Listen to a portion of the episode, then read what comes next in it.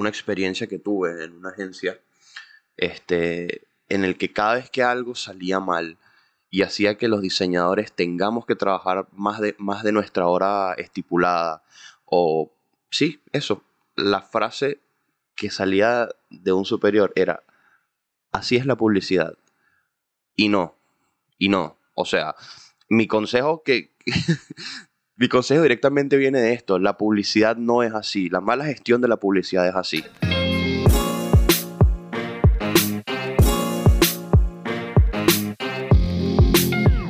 Hola, hola, ¿cómo están? Bienvenidos a otro episodio de Tres Puntos Podcast. Por acá les habla Leo. Y en este episodio vamos a seguir hablando un poco de lo que hablamos el tema pasado, el diseño universitario versus la vida profesional, versus el diseño en la vida. Eh, nos pareció que el tema, el episodio pasado quedó un poco corto y que este tema da para mucho más, así que decidimos dedicarle otro episodio y así poder hablar un poco más de, de este tema y poder desarrollarlo y, saber un poco más de los puntos de vista de todos nosotros.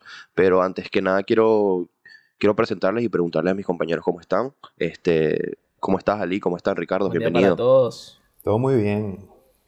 Muy buenos días. Por acá todo maravilloso. Yo estoy bien, muchachos. Ya ustedes saben, este poco a poco se convierte en mi día favorito de la semana porque me... Primero, este, les mintiera a todo el mundo si les dijera que no me encanta hablar de esto, que me encanta. Y de paso, bueno, amigos, los veo ustedes, pana, los veo ustedes. ¿Cómo están? El que te conoce sabe. sí, claro. Eh, ¿Qué te puedo decir? Yo estoy bastante bien. Ahorita, por lo menos ya yo llevo unas cuantas horas levantado. Ustedes son los que están medio, medio aún, pero, pero, pero nada, súper.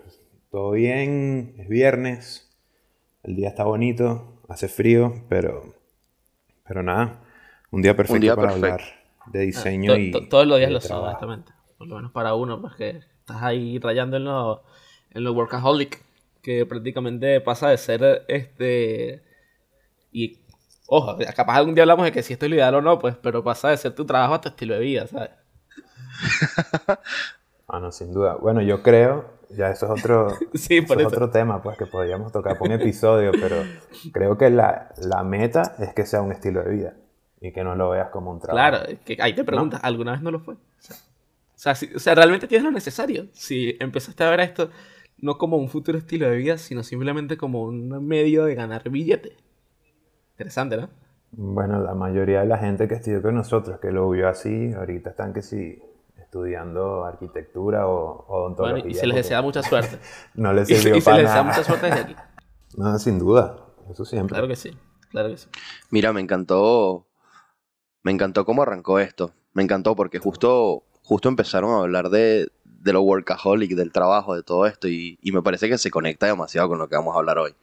Como que va demasiado agarrado a la mano de, de nosotros tres Hola, bueno, sí, nosotros tres, porque estamos hablando de, nuestras opiniones, ¿no? De nuestros pensamientos. De nosotros tres saliendo a la calle como tres diseñadores. Nuestros primeros trabajos, arrancando a trabajar, este, enfrentándonos a ese mundo que está afuera que desconocíamos al 100% porque nadie nos habló de que el mundo era como es. Así que... Tres diseñadores recién nacidos. tres recién nacidos.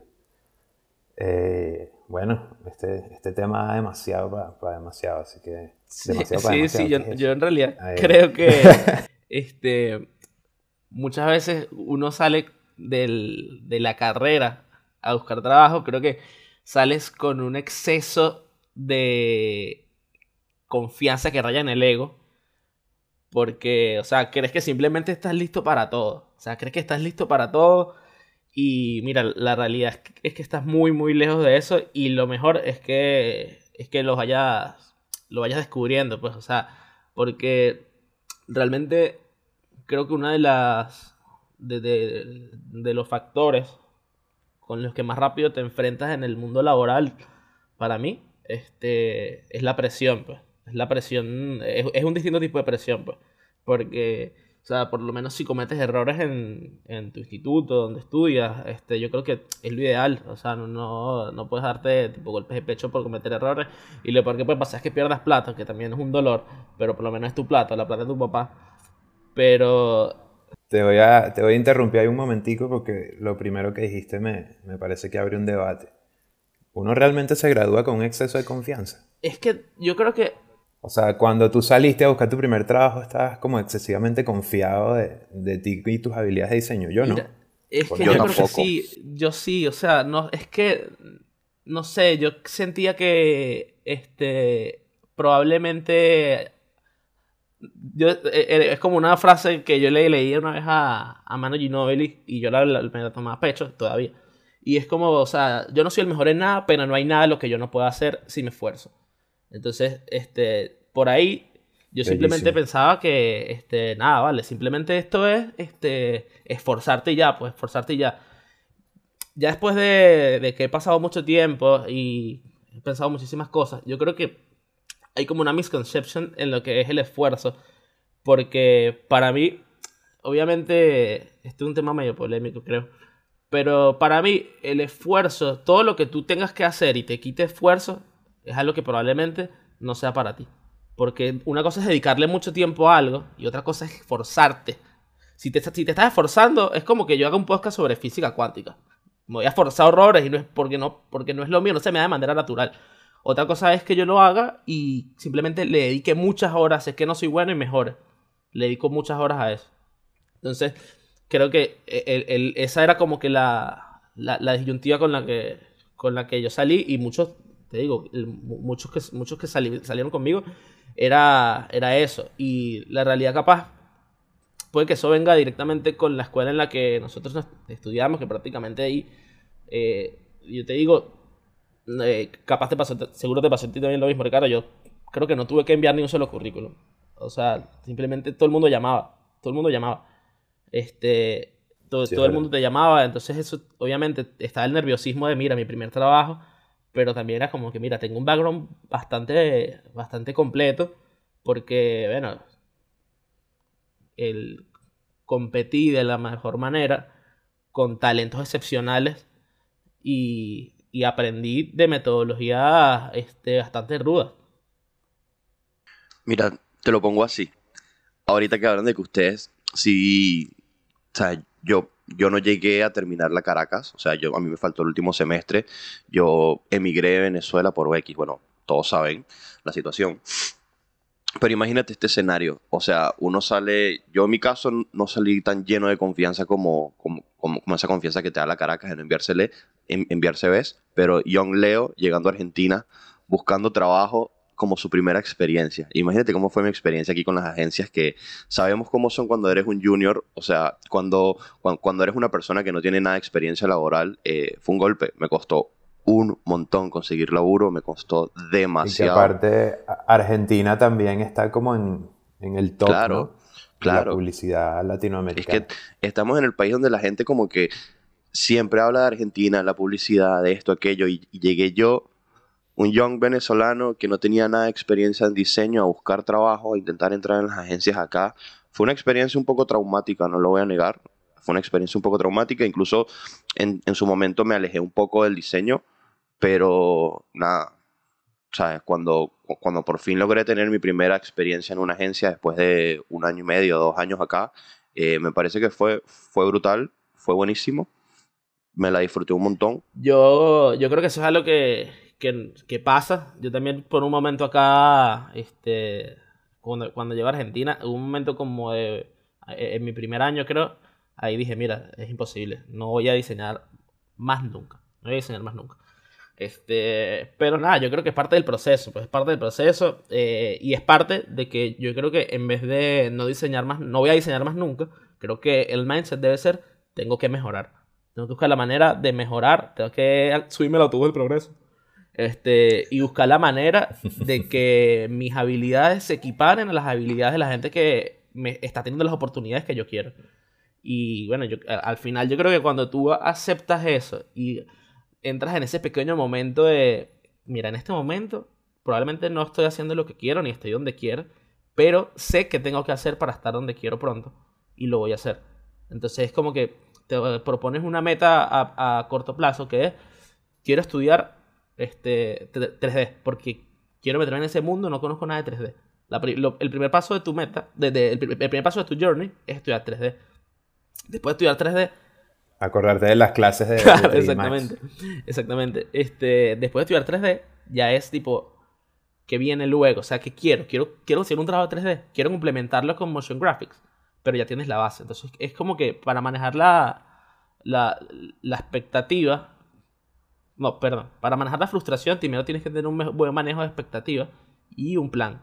Que eso yo creo que para mí fue lo que me ayudó a finalmente este, establecerme acá y que ya llegué a un punto que llegó hace, hace varios años, que, nos llega a todos, que es el punto de, ya sé que si me quedo sin trabajo, mi próximo trabajo también va a ser diseñador. O sea, ya no, no, no, no, voy a salir de este, de este track. Claro, eso, eso es algo bueno, que cuando o me parece, no, no, siempre, pero como que eso, cuando logras entrar a tu primer trabajo, tienes una primera experiencia, es como te abre puertas a nuevas posibilidades, vamos a decirlo así, ¿no? O sea, yo, ah, por ejemplo, hablando de mi primer trabajo, eh, fue en una agencia, una agencia pequeña en Caracas, pero fue súper cool, era como un, por decirlo así, un trabajo soñado porque trabajé con mucha gente que, que estudió con nosotros y eh, también trabajaban por ejemplo, dos personas que fueron profesores nuestros ahí, ¿no?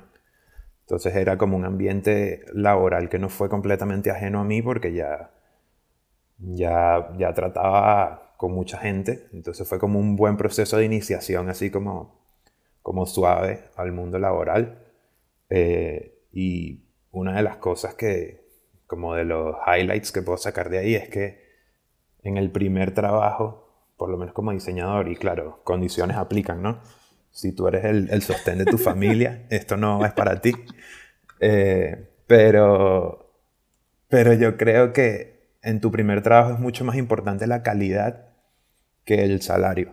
Sobre todo entendiendo que venimos del background de, Caracas, ¿no? Y que en, en, esos años de por allá por el 2014, más bien era muy raro que alguien tuviera un buen salario, y más en el área creativa, pero es demasiado importante que ese primer trabajo sea bueno y que de verdad aprendas, porque eh, ese es el pilar. O sea, si tú realmente el dinero no es una necesidad extrema de supervivencia, porque yo tenía la fortuna de vivir con mi mamá, pues, y la mayoría de las cosas obviamente las pagaba ella. Yo lo que podía hacer con mi, con mi sueldo era comprar un kilo de carne molida y bueno, listo. Hasta ahí me quedé. Em, pero sin duda alguna fue una experiencia increíble. Y yo hubiera preferido mil veces eso a tener una experiencia de, un trabajo que me pagara muy bien, pero yo no aprendiera nada o que me dejara como que un mal sabor de boca eh, con respecto al diseño, porque quizás me, me hubiera, no sé, desenamorado de la carrera o quizás algo, no sé, quizás le hubiera perdido el amor. Entonces prefiero haber ganado poco, pero aprendido mucho. Sí, es que yo creo que este, los primeros trabajos este, te, moldean en cierta forma porque yo creo que estás todavía primero tratando de descubrirte a ti como trabajador, pues. Pero, o sea, no en el sentido de si eres un trabajador que llega temprano, si eres un trabajador comprometido, porque al final yo creo que eso es lo normal, ¿sabes? O sea, eso es lo, es, lo que viene en el, como que en el, whole package del, del trabajador común. Pero si no simplemente de qué tipo de creativo eres, qué tipo de proceso de aprendizaje quieres, exacto, te gustaría que llevaran contigo, qué tan rápido es tu curva de aprendizaje, este, o también qué sector del diseño te gusta, si te gusta trabajar para una agencia que lleva redes sociales, si te gustan los newsletters, si quieres empezar a aventurarte en el mundo web yo creo que este, lo, ideal es eso, comenzar como en un lugar que ciertamente sea tu playground, pero donde también puedas ver tu resultado en la calle. Eso es lo que motiva extremadamente. Motiva extremadamente, así sea una cosa pequeñita. Cuando ya tú ves que algo tuyo salió este y está en producción y la gente lo está viendo, eso es algo que, que motiva muchísimo. Y eso, o sea, si de repente no es una necesidad principal, no fijarse mucho en el paycheck, o sea, no fijarse mucho porque al final, este, si, si tu motivación es el dinero, que ojo, la realidad es que yo creo que todo el mundo está en su derecho, está en su derecho. Si tu motivación es... A todos nos motiva el dinero. pero si tu única motivación es el dinero, la verdad es que siempre va a haber más dinero, pues. siempre va a haber gente que te pague más. Entonces, si tu motivación es el dinero, lo más probable es que tus procesos en, o sea, tu curva de aprendizaje en los lugares sea corto. Si tu, si tu motivación, o sea, digo que sea corto porque probablemente tardes poco en cambiar de, de, trabajo, porque si es tu única motivación, que vuelvo y repito, no quiero que se malentienda, todo el mundo está en su derecho. Yo creo que eso es algo total, completamente natural. Este, pero al, final, al, al, principio de, de, tu carrera, creo que lo importante es llenarte la mano de grasa, ¿sabes? Meterte ahí mecánico en el carro y ver que sale y equivocarte, equivocarte y que en algún momento, o que empieces a vivir la, la vida del junior, que la vida del junior es, pana, la vida del junior es complicadísima y, creo que es, algo que ya después te va, o sea, o si, eres lo suficientemente inteligente, es un proceso que se va a quedar contigo años en adelante. Exacto. Ahí justamente yo les quería hacer una pregunta porque en eso que tú llamas la vida del junior, eh, sin duda alguna uno se da cuenta de, de aspectos y cosas que son distintos en la vida laboral que en los estudios o que en la vida universitaria o en esa utopía laboral que uno se crea, ¿no? Entonces yo les quería preguntar de qué aspectos se dieron cuenta eh, que, en, que, en, la calle son distintos que en, el, que en el papel. Mira, yo creo que desde el momento uno en el que tuve mi primer trabajo acá, en el que entré en mi primera, mi primera agencia, me di cuenta lo diferente que puede llegar a ser todo. O sea, como que cuando, por decir, te pongo este ejemplo directo, así como para empezar. Cuando tú estás, cuando tú estás estudiando, te, te, pintan un mundo, un mundo perfecto en el que te dicen, bueno, está bien, vamos a poner de, de ejemplo un brand. Te dicen que va algún logo, alguna identidad. Este, cuando estás estudiando, te dicen que nada, para, para poder llegar a tal resultado, tienes tal cantidad de pasos para poder tener un entregable. Cuando llegas a tu primer trabajo, a veces muchas veces simplemente es, hola, necesito esto para ya, para ayer. Y ahí es cuando te empiezas a enfrentar con un montón de problemas, cuando ves que lo que te pintan, lo que, lo que aprendes en la universidad, de los tiempos, el, el, proceso que, que, que, llega, que lleva llegar a cada entregable, no es el mismo que está en la calle. O sea, en la calle a veces la mayoría de los tiempos, la mayoría de las veces no hay tiempo para hacer las cosas, sobre todo en las agencias. Siempre te están pidiendo todo para allá y me parece que eso fue como la primera, el, primer golpe de pecho que recibí. Sí, sí, lo que pasa es que yo te digo, ah, este, esto puede ser un debate también para el futuro, pero yo creo que eh, llega un momento en que los puristas y el purismo del proceso, del proceso del diseñador, muchísimas veces está enfrentado totalmente con lo que son los tiempos de, de realización de la calle real, principalmente porque esto es algo que evidentemente tú te tardas tiempo en, en, entender y yo ahora lo entiendo y es como que lo entiendo pero no lo comparto, porque realmente tan banal como suena, todo es dinero y cuando una, cuando a ti te cotizan como trabajador si necesitan que el entregable esté en dos semanas, estás cotizado en dos semanas, todo lo que salga de eso significa más dinero para la empresa y es pérdida. Entonces, eh, para mí yo creo que lo, lo, ideal es este, tratar de, de, participar en el proceso de estimación antes de, de tener el proceso, pero eso ya tiene que ver algo directamente con la cúpula de la empresa, que muchas veces tú participas, o sea, deberías tener voz, pero este, la verdad es que es un, es un choque, es un choque más que todo por eso que, que dices que, o sea, el, el, el diseño en, en, el instituto va rodeado de un proceso que te enseñan que es la ley y es lo que hay. Y yo creo que parte de tu experiencia, de tu crecimiento como diseñador, es saber entender cuándo saltarte pasos de ese proceso para la realidad es que los tiempos entregables sean óptimos y también porque hay, cosas que, o sea, hay, hay veces que tú no puedes justificarlo, ¿sabes? O sea, tú no puedes justificar muchas veces tus horas de research. No, no, lo, no lo puedes justificar, o sea, porque no es visible. Sobre todo ante un cliente que, que ve eso como completamente exacto, abstracto. porque no es visible, ¿sabes? No es visible. O de repente no están acostumbrados a que tú por ahí las horas de documentación, que eso viene después del research, o sea, porque al final tú estás haciendo un branding, tienes que hacer, por lo menos, si, si quieras, si el, el, proceso ideal, obviamente incluye un benchmark, obviamente incluye una, una comparación de, de, de, de mercado, todo eso es research y luego de eso, de alguna manera tienes que bajarlo a tierra, eso es documentación. Pero ¿qué pasa? Si tú pasas dos semanas haciendo eso, cuando el cliente te pregunta, mire, ¿cómo va? Tú le llegas con la documentación y el bicho te dice, ay, ¿esto qué? ¿Dónde está mi logo? ¿Sabes? Entonces, esa es una, una de las partes que, o sea, uno tiene que, tienes que aprender a llevar. Pues. Claro, en un mundo ideal sería, sería increíble que te tomen en cuenta para, para, para eso, para los tiempos, como para, como para hacer el timing del proyecto. Pero seamos honestos, ¿cuántas veces en tu primer trabajo te tomaron en cuenta para, para eso? Bueno, también yo creo que ahí entra en juego algo de que así nos hubieran tomado en cuenta, uno no está claro. Claro, eso es otra.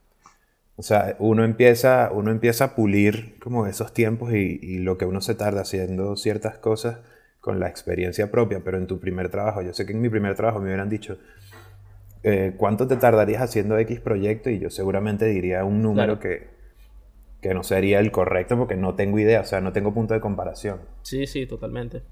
Eh, claro.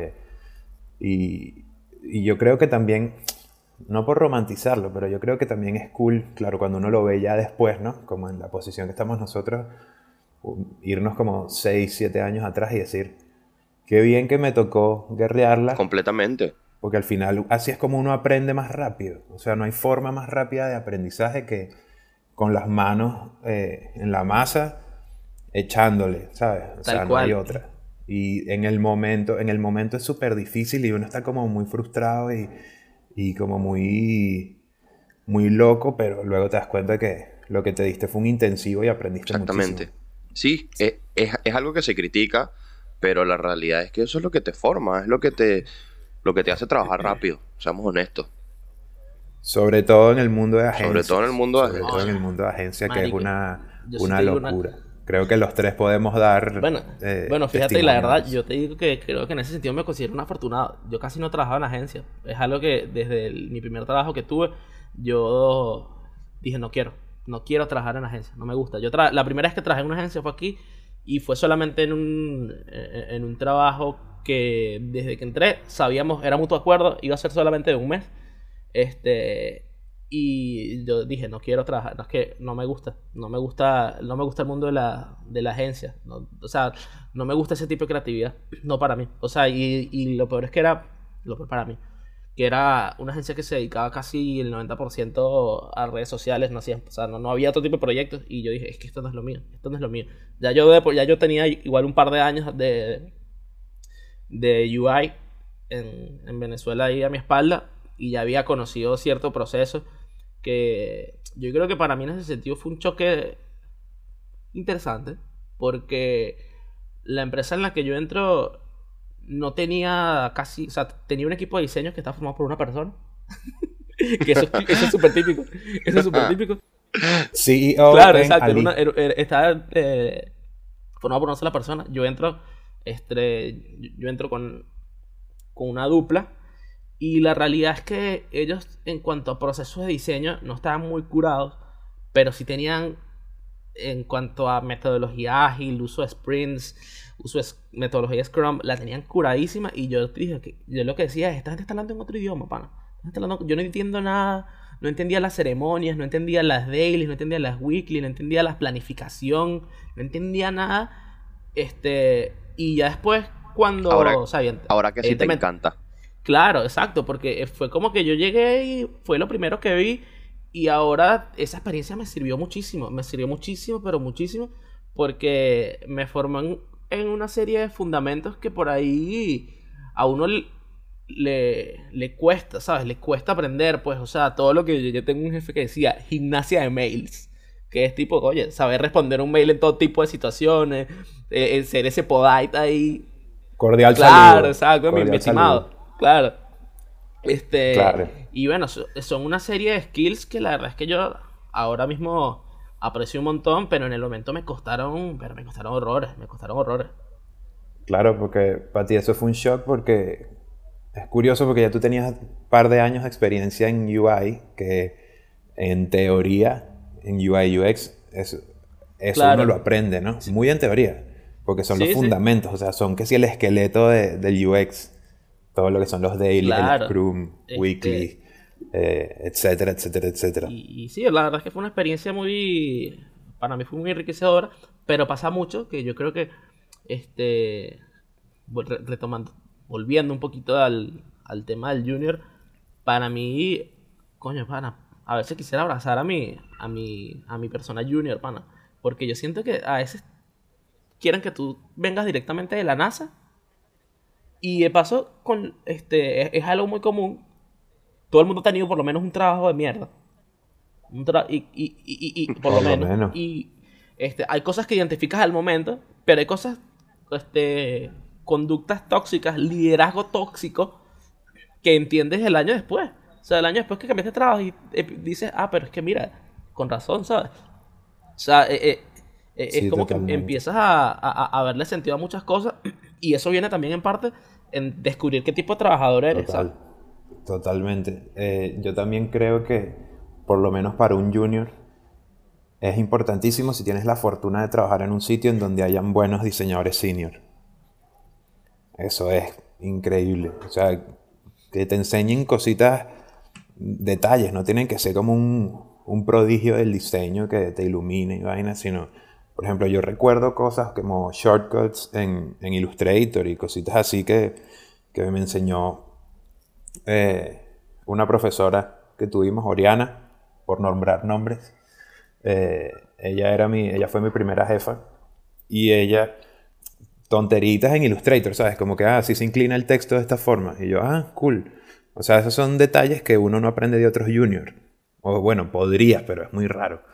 Y esos detallitos todos eh, valen la pena. No siempre tiene que ser como que me enseñaron una locura conceptual. No, o sea, son los pequeños detalles que uno va sumando, sumando y que después de años es lo que te van convirtiendo en un diseñador de mid-level y eventualmente en Claro, es que esa es una de las cosas que me parece que hasta el día hasta el día ahorita, incluso se lo sigo, se lo comento a mi novia, que ella ahorita está, está en su primera experiencia de agencia.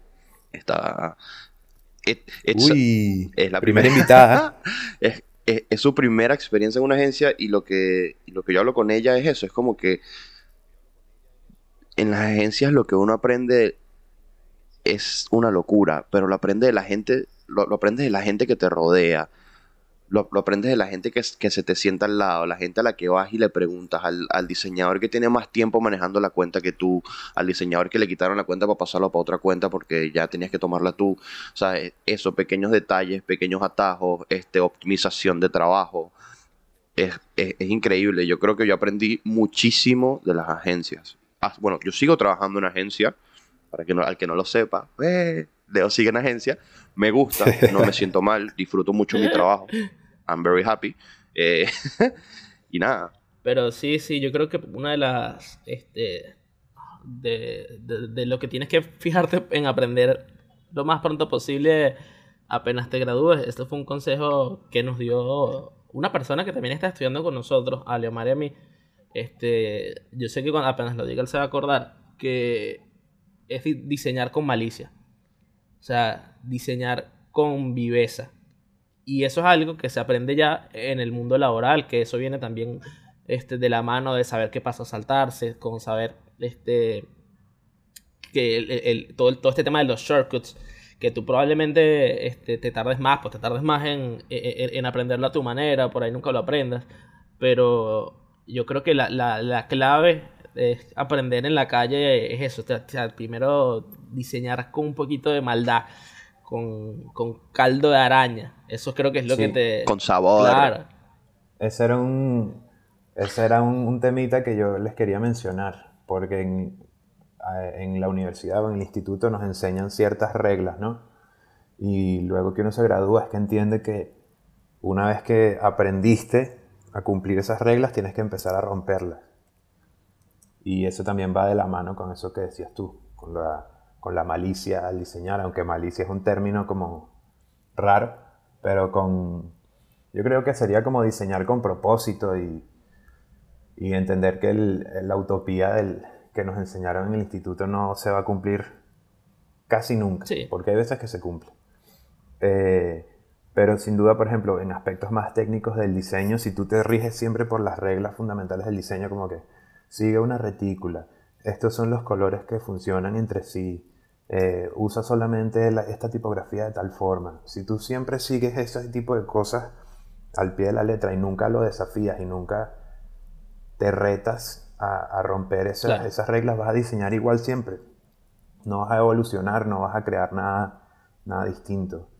Eh, entonces yo creo que eh, también esa es una cosa de la que uno se va dando cuenta como junior en sus primeros trabajos, que, tienes que ir rompiendo los, esquemas, pues, ir rompiendo esa retícula, arriesgarte a, cosas que en el instituto te han quitado puntos, digamos. Importante eso, que primero tienes que de alguna manera dominar el concepto aprender la práctica, como, que, que, que, exacto, esto es lo que dices. Primero, es lo fundamental. Domino el concepto, eh, domino la práctica y ya luego me atrevo, ¿sabes? Me atrevo y, vamos para adelante. Sí, yo les quería también comentar, porque me acuerdo que en, el, en la primera parte de este episodio eh, yo mencioné que cuando uno está estudiando eh, es muy importante tener un buen profesor, tener buenos profesores en general, porque un mal profesor te puede dañar una materia o puede eh, traumarte, por decirlo de una forma, y, hacer que no te vayas por una,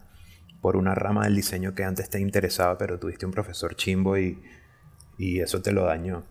Esa misma situación se puede trasladar también a lo laboral porque uno puede tener un mal jefe que, que haga que uno se maltripe el trabajo por completo.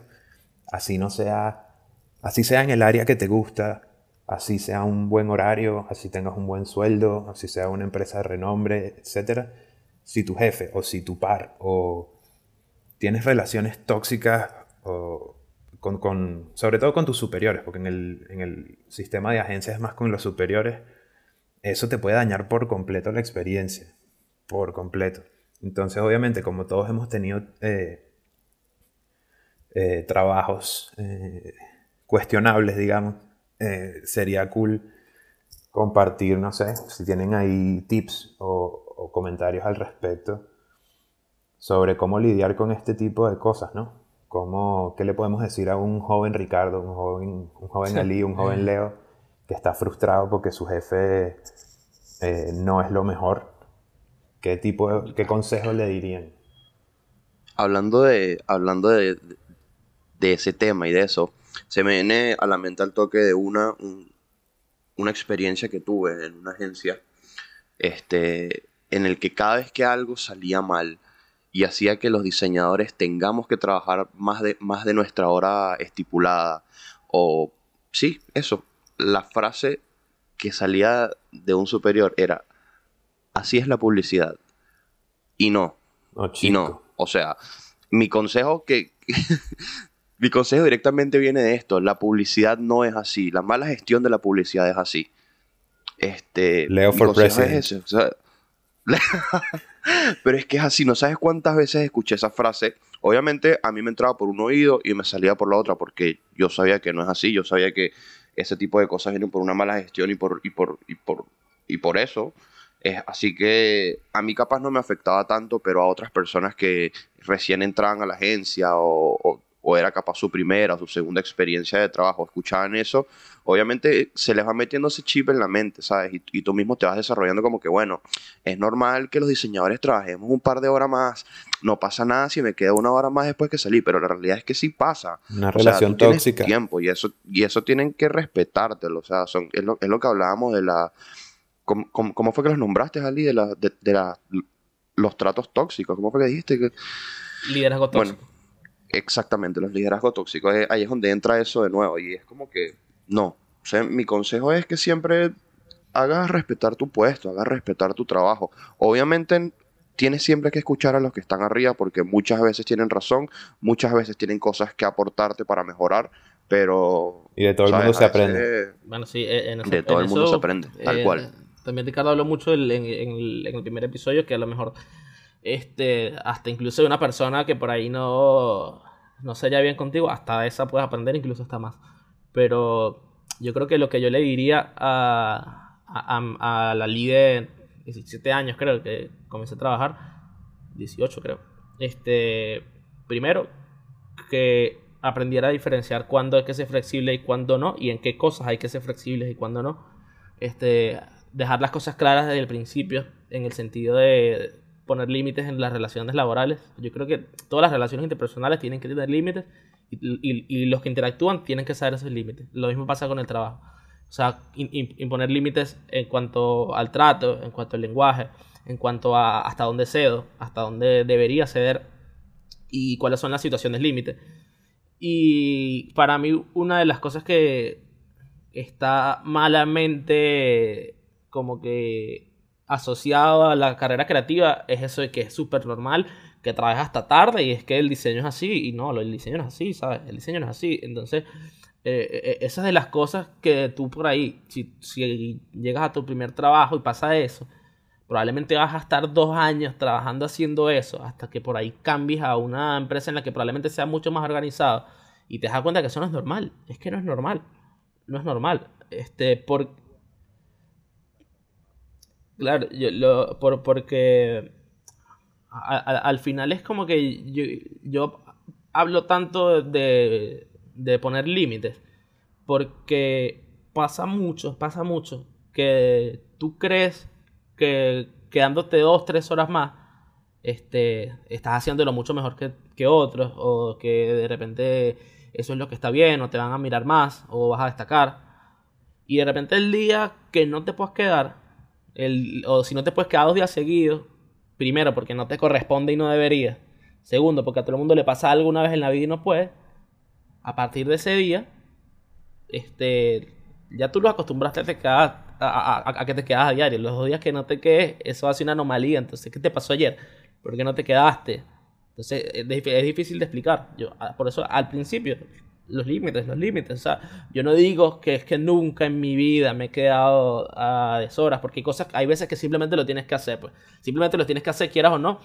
Pero yo creo que es cuándo y por qué. ¿Cuándo y por qué? Claro, y un pequeño inciso en eso es que a veces también uno lo hace cuando uno recién está empezando para ganarse la confianza de los de arriba. Eso también es una realidad, que a veces también uno acepta quedarse más horas, capaz hacer un poquito más de lo que hace, simplemente como para, como para demostrar que tú puedes. No está mal, no está mal porque es súper necesario, pero coño, no.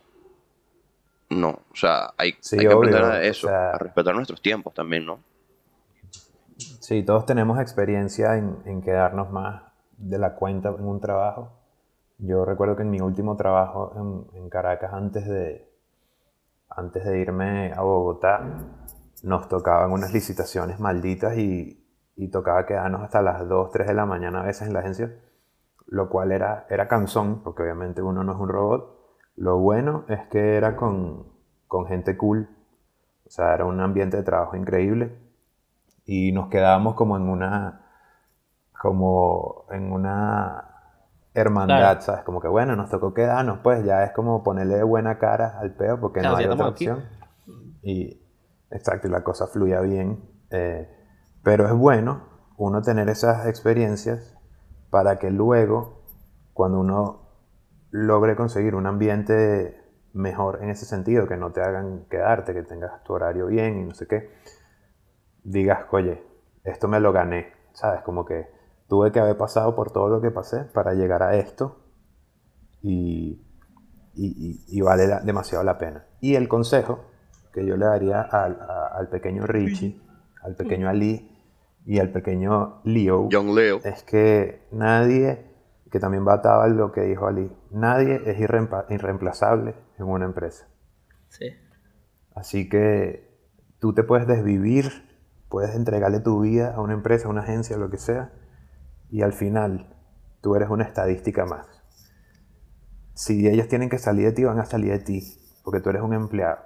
Entonces nunca pongas los intereses de una empresa o, de, o de tu trabajo por encima de los tuyos, porque tú eres un ser humano y tienes que darte tu puesto y tu valor. Eh, así que no hay que desvivirse, porque muchas veces uno se vuelve una locura y coño, mi vida es terminar este trabajo, mi vida es este proyecto, no sé qué, y al final es como que mira, a tu jefe o al jefe de tu jefe, no le importa que lo esté haciendo Ricardo o que lo esté haciendo fulano o que le importa eres un, que lo haga. Tú eres un tú eres mano de obra.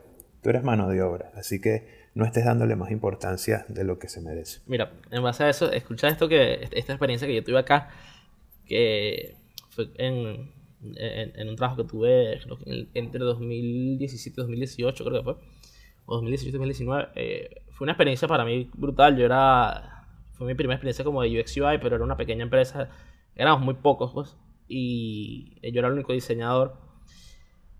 Este, y bueno, sabes que uno es una persona resolutiva, ¿sabes? Este, si no sabes hacer algo y por ahí te copa, aprendes. Este, yo con ellos en, en todo lo que era relacionado al diseño hacía casi que lo que me pidiera, menos redes sociales. Este, bueno, y en base a eso, una vez le salió un proyecto de 3D. Y no era tipo hacer una taza en 3D. Tenía que hacer una estación de policía en 3D con escritorios, gente, carros, autos y todo. Entonces yo le digo... Y claro, sí, sí, claro. Entonces yo le digo, le digo al tipo, a mi jefe, le digo, ¿para cuándo es esto? Me dijo, para el miércoles. Era martes en la mañana. Yo le dije, le dije, al, le dije al, hizo, obviamente de molesté mal, le dije al tipo como que, mira, ¿sabes qué es esto? ¿Sabes? Supongamos que, que yo no tengo que aprender en un día cómo hacer 3D, porque no sé hacer 3D. Este, tengo solamente un día, que sería el que me reste mañana, para hacerlo todo y que renderice. Le dije, es imposible, es imposible y tal. Entonces el bicho me dice, bueno, voy a ver si te puedo conseguir más tiempo. Me dijo, bueno, lo tenemos que entregar el viernes. Le dije, es imposible, yo no sé hacer 3D. Le dije, o sea, no sé, en un mes. O sea, me acuerdo que me molesté, tenía mi cara de culo, o sea, fue horrible. ¿Y sabes lo que me dijo el tipo? era, es, mi jefe. El bicho me dijo, pero Ali, no te molestes. Entonces yo lo veía así con cara de incrédulo. Y me dijo, es trabajo y ya, ¿sabes? Es trabajo y ya, ¿sabes? Si no, no, te puedes, no te puedes ir para tu casa molesto por esto. Dime si lo puedes hacer o no lo puedes hacer. Si no lo puedes hacer, no lo tomamos o vemos si de repente lo tercerizamos. Pero no te vayas a tu casa todo molesto solamente porque no puedes hacer esto dijo, es trabajo y ya, nadie se va a morir.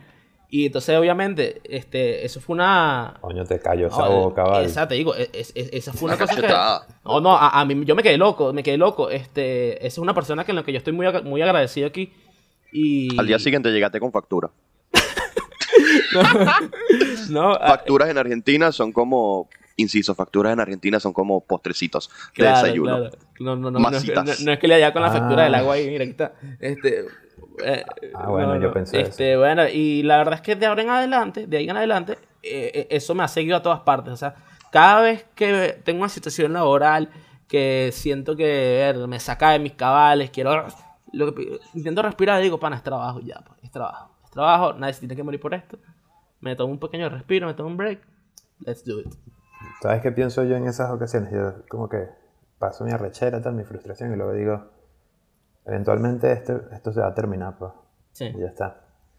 O sea, eso me pasó con un proyecto, un freelance que me salió en 2020, a mediados de 2020, eh, que me volvió loco, pues era una web Estoy claro. Eh, que yo hice por completo eh, en Webflow, o sea, la diseñé y luego la monté en Webflow y fue un proyecto, fue una locura, pues fueron unos meses de, fue como desde junio mayo, junio hasta finales de agosto. Y fue una tortura porque estaba haciendo eso y aparte tenía mi trabajo. Pues. Eh, que espero que no estén escuchando o que no entiendan español, porque en tal caso, esto que estoy diciendo es mentira. Em, y fue una locura. Y yo pasaba, me trasnochaba muchísimo, estaba estresadísimo y luego yo decía como que, ya, eventualmente este proyecto se va a terminar. Todo va a estar bien. Va, va a valer la pena al final. Tranquilízate, no es el fin del mundo era como que, ok, un respiro y ya, vuelve a echar, a echar bola. Eh, pero, pero nada. De hecho, e, esa fue la, la, experiencia que te hizo decir, mira UX UI, hasta aquí, papá. No, desde antes. Ni una más de esta. Antes, desde antes de eso, pero esa fue como la verdadera. Ni una más de el ultimátum. El mega fue la verdadera. Porque, hasta aquí llegué. Sí, sí, sí, sí. porque yo me imagino que en eso vamos a profundizar en, episodios futuros, pero yo empecé en el UI UX formalmente en, en Bogotá, ¿no? en una no porque yo lo busqué, sino porque salió una vacante en donde estaba trabajando un amigo y me recomendó. Y yo dije, bueno, yo hice una web en 2015. Vamos a ver si esto me sirve de portafolio y tal. Y al final quedé y bueno, cool, me pareció chévere, pero no me encantó ese mundo porque siento que hay demasiadas iteraciones en los proyectos, sobre todo cuando no hay orden. Eh, eso es un un tira y encoge eterno. Eh, tú puedes pasar días, semanas eh, haciendo mil iteraciones de un componente o de una cosita y es frustrante. Para mí eso es completamente frustrante y por eso dije, creo que el UI UX no es lo mío. Incluso cuando llegué a Londres, yo, yo empecé buscando trabajo en UI UX porque aparte paga increíblemente bien. Eh, pero luego dije, no, creo que ya no, pero freelance, luego yo dije, bueno, necesito como unos, necesito unos pavos. Eh, y, lo hice, pero luego dije, ya, de verdad, tengo que tratar de dejar de aceptar proyectos por, por la plata y, eh, y, para maltripear. vale. prefiero, tener un, prefiero tener un poquito menos de plata y estar tranquilo a estar, pasar tres meses en una locura. Eh, entonces, nada, yo creo que ya con esto podemos ir cerrando esta segunda parte del diseño universitario versus el diseño laboral. Me encantó que hayamos hecho esta segunda parte de este episodio. Me parecía que lo necesitaba muchísimo. Sí, vale, quedó, quedó corto. El otro ¿Cuál, quedó corto. ¿Cuál es su diseño favorito? ¿El universitario o el profesional? Profesional toda la vida. No, toda la vida, toda la vida. All day of the week. Yo puedo, Leonardo, iba a decir el universitario. No, no, yo puedo decir que me quedo con un híbrido. Claro, no, no. Me gusta un poquito de los dos, si te soy sincero. Coño, es que cada, etapa tiene su mística. Yo rescataría un poquito de ambas. Rescataría un poquito de cada etapa y haría. Yo creo que eso es lo que soy ahorita. Yo soy. En este momento, yo soy un fragmento del Leo universitario al fragmento del Leo que se formó en la calle.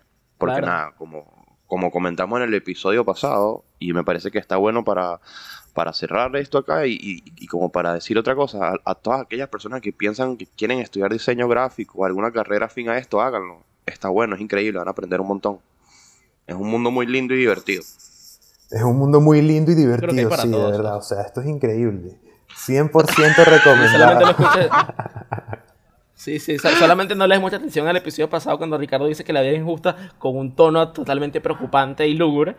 Pero este, este trabajo increíble, trabajo increíble. Les invito. Injusto, injusto, pero vale la pena. No, vale, mira, yo te, yo te digo una cosa, yo te digo una cosa. Si yo en este momento de mi vida tuviera el ímpetu de hablar mal de mi trabajo y de mi carrera, coño, pana, qué bolas tengo yo, ¿sabes? Esta es mi carrera. descarado. Claro, esta carrera me lo ha dado todo, me lo ha dado todo, ¿sabes? Estoy te lo pongo así, te dio tres puntos podcast, amigo. Claro que sí. Claro que sí, qué mejor forma para cerrar. Así que, bueno, muchas gracias. Nos vemos en el próximo. Se les quiere.